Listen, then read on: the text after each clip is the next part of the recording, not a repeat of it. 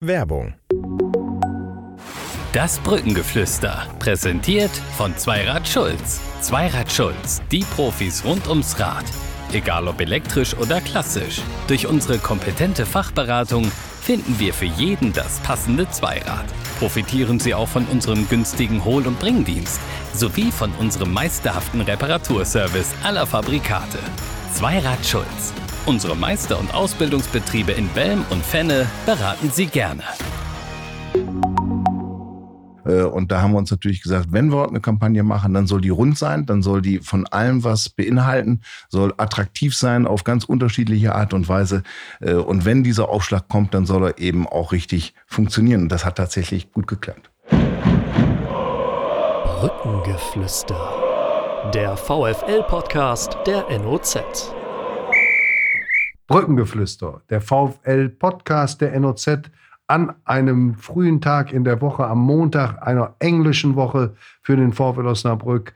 Zwischen den Spielen in Halle und Zwickau kommt das Pokalspiel beim SSV Jeddelo am Mittwoch. Und wir haben ihn hier, den zugeschaltet per Video, den Trainer des SSV Jeddelo, Björn Lindemann, bekannt als einer der Kultspieler der Geschichte des VfL Osnabrück, Aufstiegsheld und Pokalheld 2009, 2010.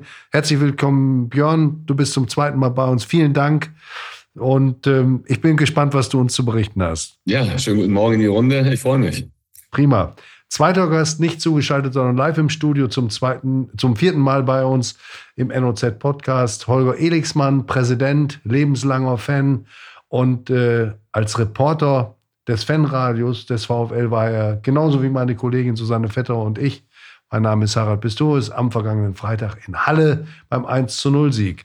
Björn, ich gehe davon aus, du als akribischer Trainer der neuen Generation hast das Spiel nicht nur live verfolgt, sondern auch noch mal später analysiert. Was ist dein Eindruck der, des VfL an diesem Freitag gewesen? Was ein verdienter Sieg? Was zeichnet diese Mannschaft aus? Dass sie eine absolute gute Mannschaft ist, muss man sagen. Also wie gesagt, ich unabhängig davon, ob wir jetzt gegen die spielen oder nicht, verfolge ich den VfL immer wieder. Ich bin auch mal im Stadion, ich gucke mir die Spiele gerne an. Man hat ja auch noch ab und zu Kontakt mit Eule, durch Kevin auch. Also da ist man immer auch noch mal ein bisschen live dabei.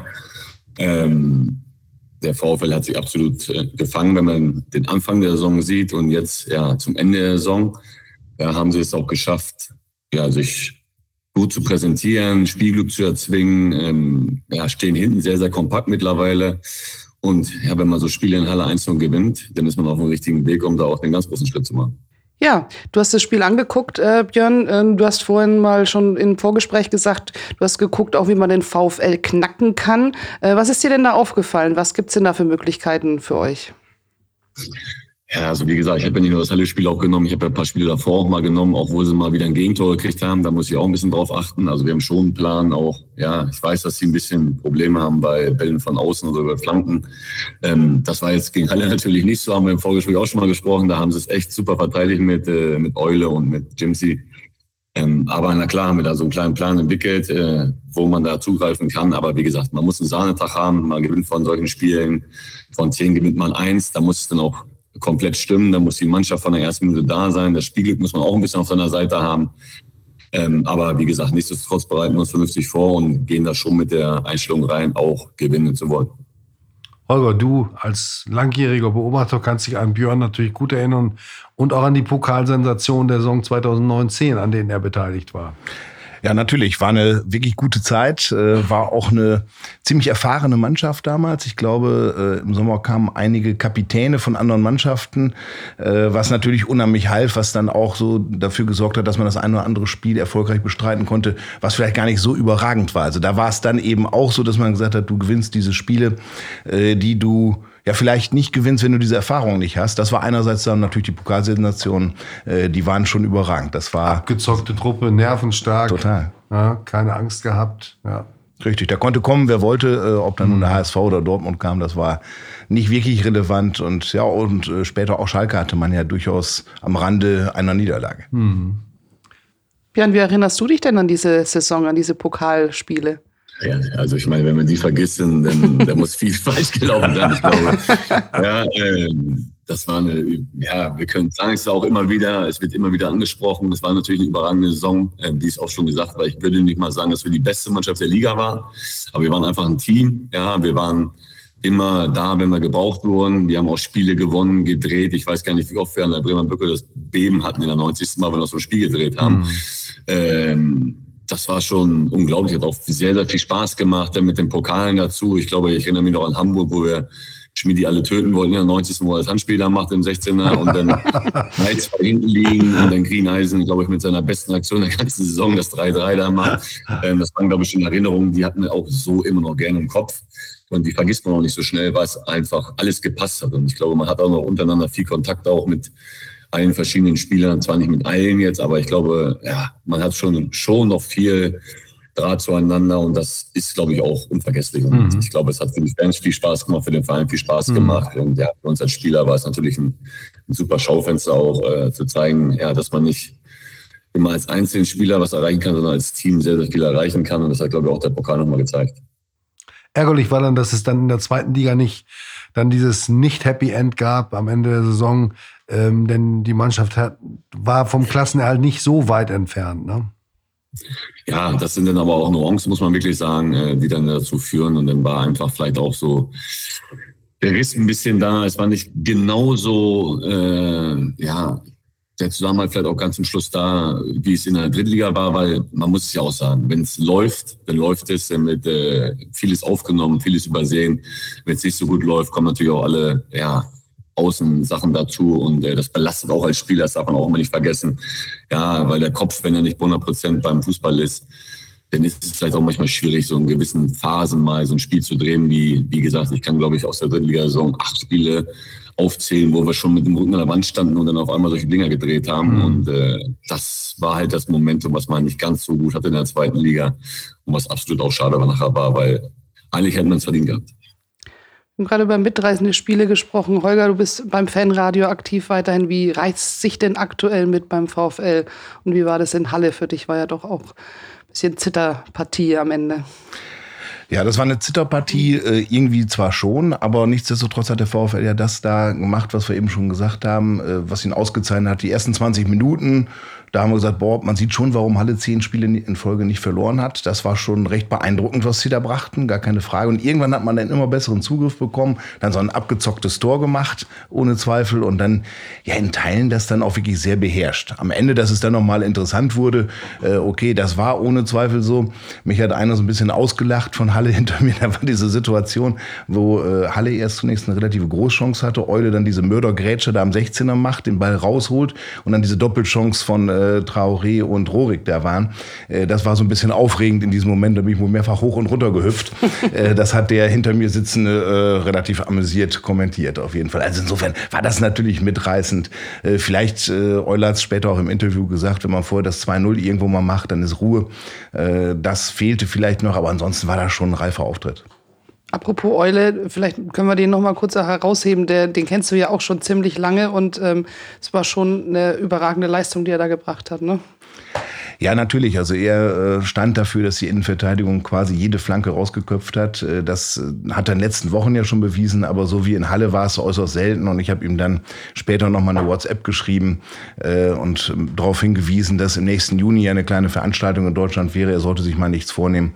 Daraufhin hat er aber dann gefragt, wie viel Bier ich denn möglicherweise schon getrunken hätte. Was nicht viel war übrigens. Wir waren auf dem Rückweg dann aus Halle. Der NFV-Pokal ist für den VfL immer von besonderer Bedeutung gewesen. Denn äh, es hing immer dran die Qualifikation für den DFB-Pokal.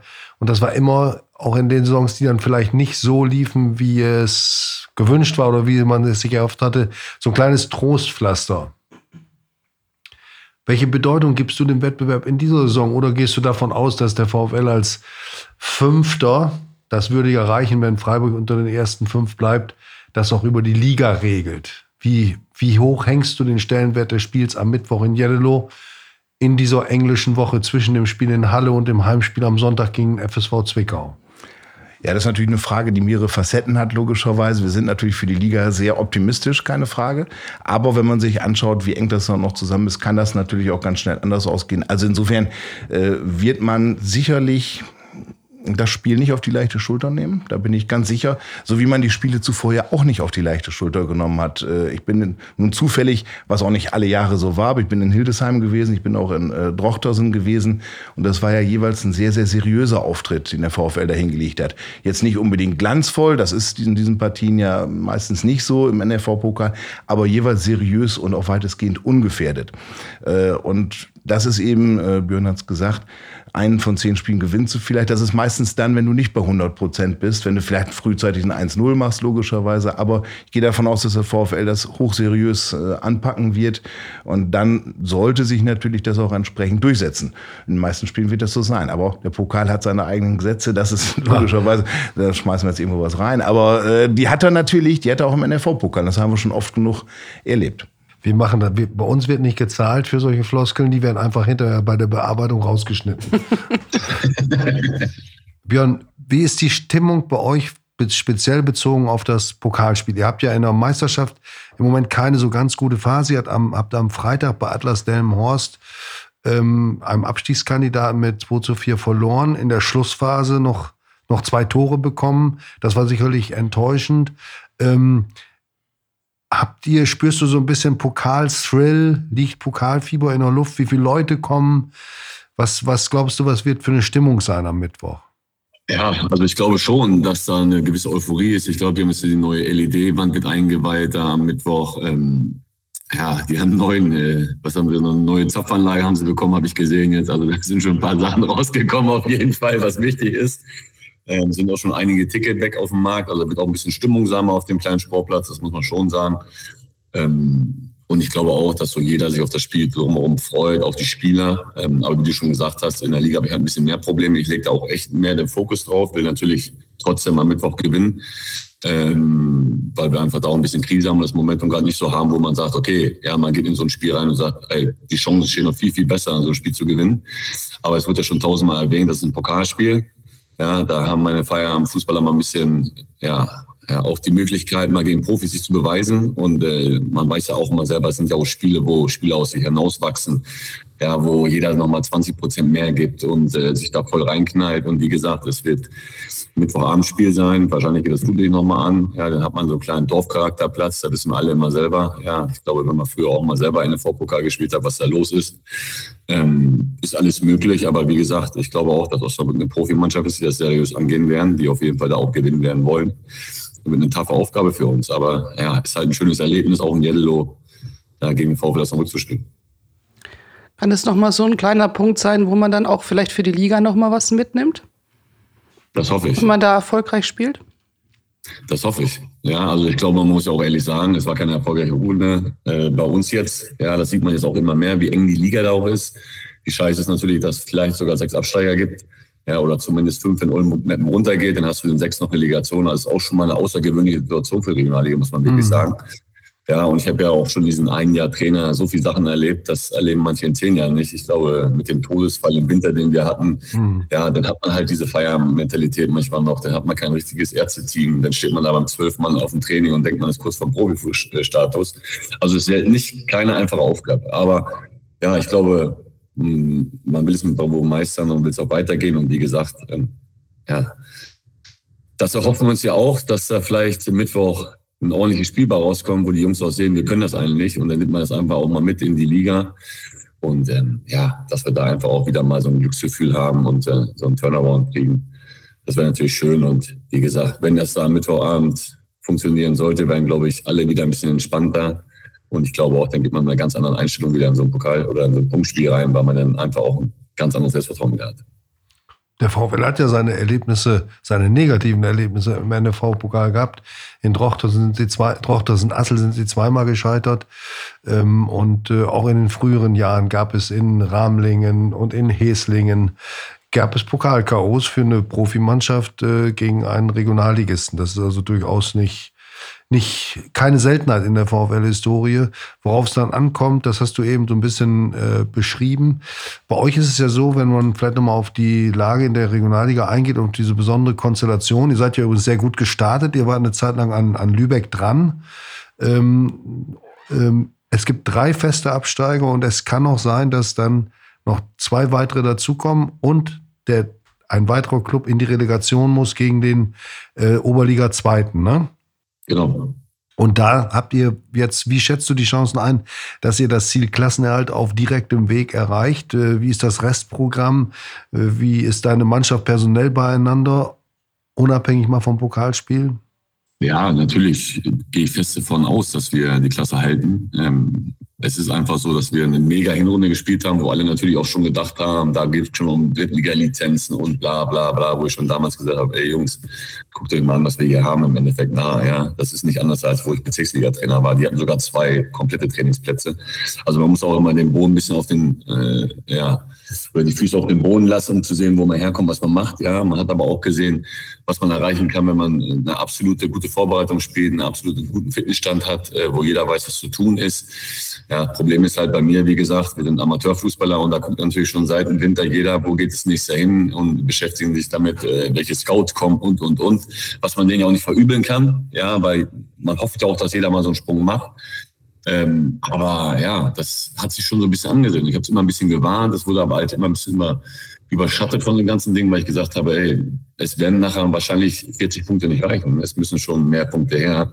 Dann hat man natürlich das Problem, dass Stammspieler verletzt sind, äh, krank sind und, und, und. Da kommt jeder Scheiß zusammen, muss man auf gut Deutsch gesagt sagen. Und muss halt manchmal auch schon vor dem Training wieder umstellen und sagen, okay, du hast das Training ausgedacht und dann ist das funktioniert dann auch mal so, weil du ein bisschen hergekommen bist. Und auf einmal sind zweimal wieder nicht da und dann musst du wieder umstellen. Und äh, ja, das ist schon im Moment auch nicht ganz einfach. Wie es immer gesagt wird, mit Erfolg ist alles viel einfacher, läuft es auch viel einfacher. Ähm, aber gut, wie gesagt, das ist eine Aufgabe. Ja, ich schaue mich davor, ich freue mich darauf. Und ja, ist ein sympathischer Verein, der aber auch langsam eklig werden kann, weil natürlich auch immer die Ergebnisse nachher zählen. Björn, wie sieht es denn aus bei dir überhaupt persönlich mit deiner Trainerkarriere aktuell? Ähm, wie, wie ist da der nächste Schritt? Äh, du hast, glaube ich, die A-Lizenz jetzt gemacht, ne? Ich bin gerade dabei, ja. Ich bin gerade mitten im Oder bist gerade dabei, ja? Genau, ja. Wie ist deine persönliche Planung jetzt? Ja. Also erstmal A-Lizenz abschließen und. Genau, also ja. ja, wie gesagt, hätte mir einer vor drei Jahren gesagt, dass ich Trainer wäre, hätte ich dir den Vogel gezeigt und gesagt, spinnst du eigentlich hier, wie kann man so einen scheiß Job machen im Endeffekt, nachher sich mit irgendwelchen Idioten herumärgern, ja, die denken, die sind große Fußballer. Ähm, ich habe es ja schon mal gesagt, ich habe es hier im Dorf eigentlich nur so als, ja, weil ganz vom Fußball weggehen ist, glaube ich, schwer. Ja, dafür liebe ich den Sport einfach zu viel. Und da ist mir nachher auch egal, ob es in der, in der Kreisliga, Bezirksliga oder was weiß ich wo ist, weil irgendwie muss man doch immer dieses runde Leder irgendwie sehen oder fühlen oder anfassen, keine Ahnung. Und ähm, dann habe ich das gemacht und das hat mir Spaß gemacht. Und dann kam im Sommer einfach mein Angebot aus der Regionalliga, was ja auch nicht alltäglich ist. Und man hat schon überlegt, ob das auch der richtige Schritt ist, ob das funktionieren kann. Ähm, ich muss auch ehrlich sagen, ich habe eigentlich so nicht viel umgestellt zu dem, was ich hier mit den kleinen Bauern gemacht habe, ähm, um einfach zu denken, dass der Fußball ja immer auf einer, also auf Ebenen gleich ist, weil der, das Spiel ist ja nicht anders. Es ist einfach nur die Qualität, die nachher besser ist an den Spielern. Du hast wahrscheinlich ein besseres Drumherum, du hast ein besseres Know-how, du hast vielleicht auch Leute um dich herum, die eine bessere ja, Fußballsichtweise haben. Und dann haben wir gesagt, habe ich gesagt, ja, vor allem auch mit Kevin, das war mir auch immer wichtig, dass der das als Co-Trainer mitmacht, weil er da auch schon lange war. Haben wir gesagt, gehen wir das mal an. Kevin Samide, ne? Ja, Genau. Ja, den kennen wir, der war mein kleiner Azubi damals in Osnabrück, der hat mhm. unter mir gewohnt, deswegen ähm, sind wir auch, wir kennen uns ja auch schon ewig und ähm, haben immer eine gute, ja, guten Kontakt gehabt und auch gut ausgetauscht und ich glaube, wir ticken auch gleich, was der Fußball angeht, das ist auch eine wichtige Person in meinem Trainerteam, eine absolut wichtige Person. Ähm, hat es ja auch wunderbar funktioniert. Ja, da haben wir echt richtig geil hingekriegt, haben geilen Fußball gespielt. Ähm, da lief es auch alle, da waren alle heiß. Und äh, wie gesagt, hat man auch mal eine Phase gehabt, dann bist du mit in der Vorbereitung, hast leider so einen Todesfall zu verschmerzen, was natürlich gar nicht einfach ist, muss ich ehrlich sagen, wie man da als Trainer mit umgehen muss. Ja, wie soll man mit Spielern umgehen? Wie soll man da psychologischerweise mit umgehen? Also Sachen, die man als Spieler gar nicht bedenkt, muss man auf einmal mit in so ein, in so ein Playbook nehmen, um damit zu steuern, weil, ja, ich, mir ist es so noch nie passiert oder ich habe es auch selber noch nie so mitgekriegt in so einer Gruppe, Mannschaft. Und darum war es auch schwierig. Und ähm, was die Zukunft bringt, muss ich ehrlich sagen, weiß ich nicht. Ja, ich möchte auf jeden Fall irgendwann noch mal so ein bisschen in diesen Profifußball wieder reinschnuppern, wo ich morgens und mittags mal trainieren kann, um einfach auch ja über eine gewisse Phase wirklich mal seine Spielidee, seine Philosophie durchzubringen und auch ja, wie man so schön sagt, ja, hat man nie geglaubt, dass man das aus Björn Lehmann seinem Mund hört, aber auch vielleicht auch mal ein, äh, ja, vom Latz zu knallen oder einen zu rasieren oder auch, wenn er nicht diszipliniert ist, Alter, einfach mal auf die Bank zu setzen. Das hat man die Möglichkeit man nicht zu 100 Prozent hier, weil man halt auf Spieler angewiesen ist. Ähm, würde ich das schon mal sehen, wie das alles funktioniert und wie man da auch richtig Zug reinkriegt, weil ich einfach glaube, wenn man jeder am gleichen Strang zieht, gleiche Idee hat und das auch umsetzt und auch besser werden will, ähm, macht es Spaß und man hat Erfolg und wie gesagt, der Fußball ist nicht so schwierig, wie er immer gemacht wird. Ja, neue Generation, wie Harald das schon gesagt hat. Ja, ich sitze jetzt nicht acht Stunden am Laptop, das ist für mich im Arsch dann auch schon äh, sehr ungewöhnlich, wenn ich da auf einmal Präsentation machen soll und äh, was weiß ich mit PDF. Also ja, da schreibe ich manchmal Handzettel, Alter, mal eine Seite und erzähle viel. Ähm, da muss man natürlich den Mix auch hinkriegen, das versteht mich nicht falsch. Also ich nehme auch die neuen Dinge gerne an, weil man da viele Einflüsse hat oder auch viel sehen kann. Aber im Endeffekt wird der Fußball nachher auf dem Platz entschieden und es ist immer wichtig, wie die Jungs da unten sind, äh, auf dem Platz und auch die auf der Bank sitzen, da mitfiebern, miterleben und das auch mitreißen. Und ähm, ja, was soll ich da Einfluss nehmen in 90 Minuten? Ich war selber mal ein Fußballer. Wenn mir ein Trainer sagt, lauf immer geradeaus, äh, rechts die Linie runter, wie bei Sieger damals, und irgendwann kommt die weiße Linie, bleib mal stehen, hat er will ich nicht unbedingt machen. Also es gibt auch immer noch, man spielt Fußball, weil es auch Spaß machen soll. Und wenn man da was an die Hand gehen kann, die Jungs, und den einen oder anderen besser machen kann, das ist für einen Trainer schon ein Riesenerfolg. Und äh, da kommt man weiter. Du hast es gerade angesprochen, den Todesfall, der bei euch im Winter war. Ähm, ein junger Spieler von euch ist verunglückt und das ist für dich eine herausfordernde Zeit war oder für euch. Ähm, kannst du vielleicht noch mal ganz kurz sagen, wie ihr damit umgegangen seid? Hast du dir da auch Hilfe geholt, äh, um damit mit der Mannschaft äh, umzugehen? Ja, erstmal ist es ja, kommt es ja plötzlich. Es kam ja zwischen Trainingseinheiten vom Freitagabend auf Samstagmorgen ist das ja passiert und dann hört man Samstagmorgen bei so einem Leistungstest auf einmal so eine Nachricht und ist natürlich erstmal als ob dir einer in Bud Spencer in die Fresse haut, Alter, fällt erstmal gleich gegen die Wand, Alter, und ist erstmal liegend. Klar hat man sich auch mal Infos reingeholt. Ich habe auch mal mit Dieter Hecking telefoniert, der zu ähnlichen Fall mal in Wolfsburg damals gehabt, um einfach mal zu hören, wie man damit umgehen soll. Ähm, trotzdem ist es ja schwer, weil ich nicht in alle Spieler reingucken kann und sagen kann, ey, du verarbeitest das gut, du verarbeitest das schlecht oder wenn was ist, ähm, kann man das ansehen. Also wir haben uns da auch schon Gedanken gemacht, wir haben uns da auch ja, nahestehenden Seelsorger vom Verein geholt, der dann halt immer ansprechbar war, wenn Leute darüber sprechen wollte oder Jungs darüber sprechen wollte, weil man hat schon gesehen, der eine oder andere hat es sehr mitgenommen, weil man sich auch lange kannte. Das war ein junger Spieler. Wir haben viele Jüngere aus der Umgebung da, die sich kannten. Und das hat man schon angemerkt, dass der eine oder andere da sehr, sehr äh, in Mitleidenschaft gezogen wurde. Und ja, man kann es nie richtig oder falsch machen. Und da haben wir auch gedacht, wir müssen den Jungs so viel Luft geben und Zeit geben auch, oder zumindest einen gewissen Rahmen geben, da auch frei arbeiten zu können. Wir haben dann auch freiwilliges Training angeboten. Ja, und dann war es ja auch als Trainer schwer. Man kann ja nicht einfach sagen, man geht mal heute auf morgen wieder rein, schreit da wieder rum.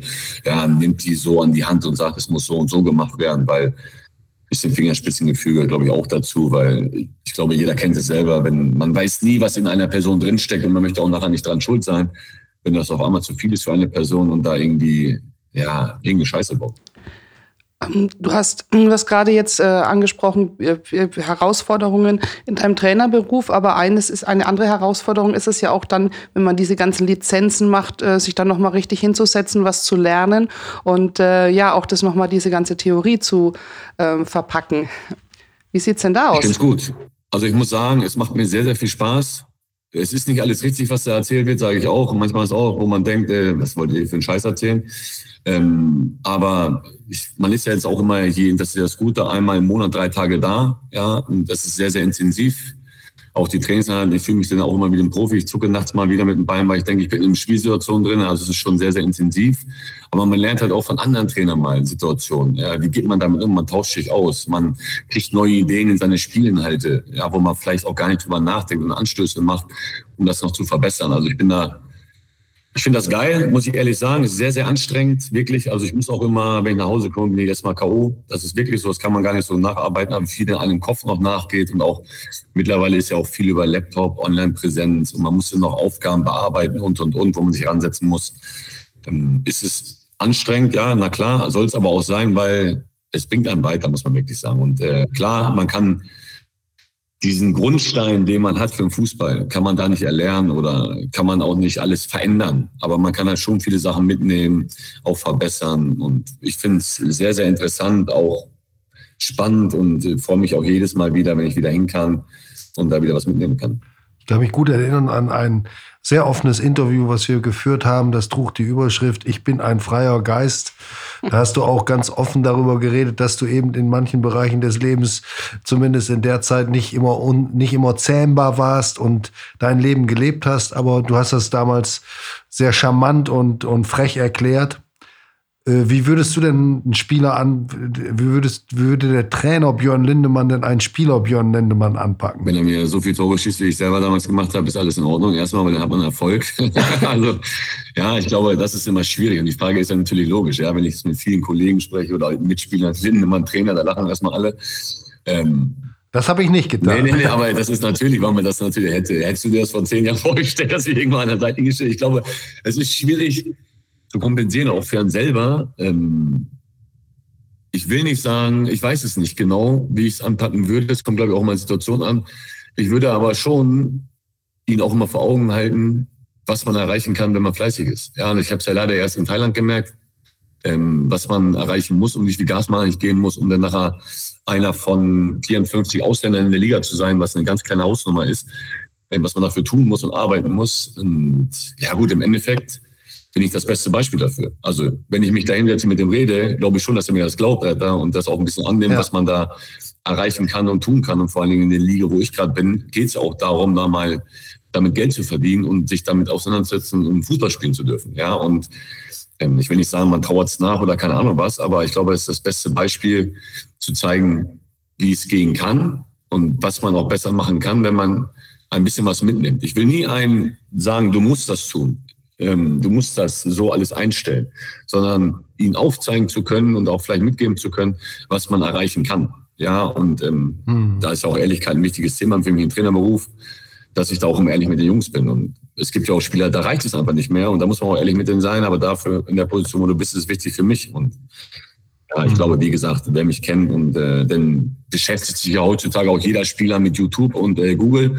Ja, und das ist ja auch immer ein kleiner Vorteil, muss man einfach auch sagen, weil man selber kicken konnte und äh, halt auch die Höhen und Tiefen im Fußball sehr gut durchlebt hat. Und ähm, wie gesagt, wenn der Spieler, wenn man ist, der so viel Potenzial hat, hau ich ihn zweimal in die Schnauze und sage, Junge, komm, mach es nicht so, wie ich es gemacht habe, sondern da ist noch viel mehr möglich und dann musst du nicht mit ja. 39 Jährchen auf dem Sportplatz stehen, der nur 15 mal 70 Meter groß ist, sondern sitzt in Miami am Strandhaus und hast ein bisschen ein gutes Leben. Also das kann man ja gut aufzeichnen. Wunderbar. Wir machen jetzt einen harten Cut, kommen aber gleich nochmal äh, zu dir nach Jeddelo, denn dann wirst du uns ein bisschen was über deine Verbindung zu Tobias Schweinsteiger, dem Trainer des VfL Osnabrück, erzählen. Wir machen jetzt einen harten Cut, aber das Thema wird dich interessieren. Der VfL Osnabrück hat heute vor einer Woche, also am Montag äh, vor einer Woche, eine Mitgliederkampagne gestartet, äh, un, ohne es groß anzukündigen, aus, der, ähm, aus dem vollen Lauf sozusagen, ähm, und hat nun, Holger, sagst du es bitte selbst, wie viele Mitglieder ist der aktuelle Stand? Du hast ihn dir heute Morgen, bevor du hier ins Studio gekommen bist, noch geholt. Ja, sieht so aus, als ob wir im Moment 630 neue Mitglieder haben. Äh, also das war die Zahl, die ich jetzt vorher eben bekommen habe. Ich hatte noch mit Malik Scherz telefoniert. Und das ist natürlich ein überragendes Ergebnis, äh, ja. sozusagen in 168 Stunden, also sprich in einer Woche. Äh, das ist schon wirklich fantastisch. Da hatten wir nicht unbedingt mit gerechnet, sind schon über 70 Prozent des Ziels, das wir uns bis zum 30.06. gesteckt haben. Mhm. Kannst du noch mal kurz zusammenfassen, was war die Motivation, diese Mitgliederkampagne generell zu, so zu starten und auch jetzt zu starten? Denn man muss ja auch sagen, das gehört auch zur Geschichte dazu, es gab immer wieder mal unter den diversen Präsidien das Ziel, neue Mitglieder zu werben, denn das ist einfach auch eine, eine Basis, nicht nur in wirtschaftlicher Hinsicht, sondern auch in emotionaler Hinsicht.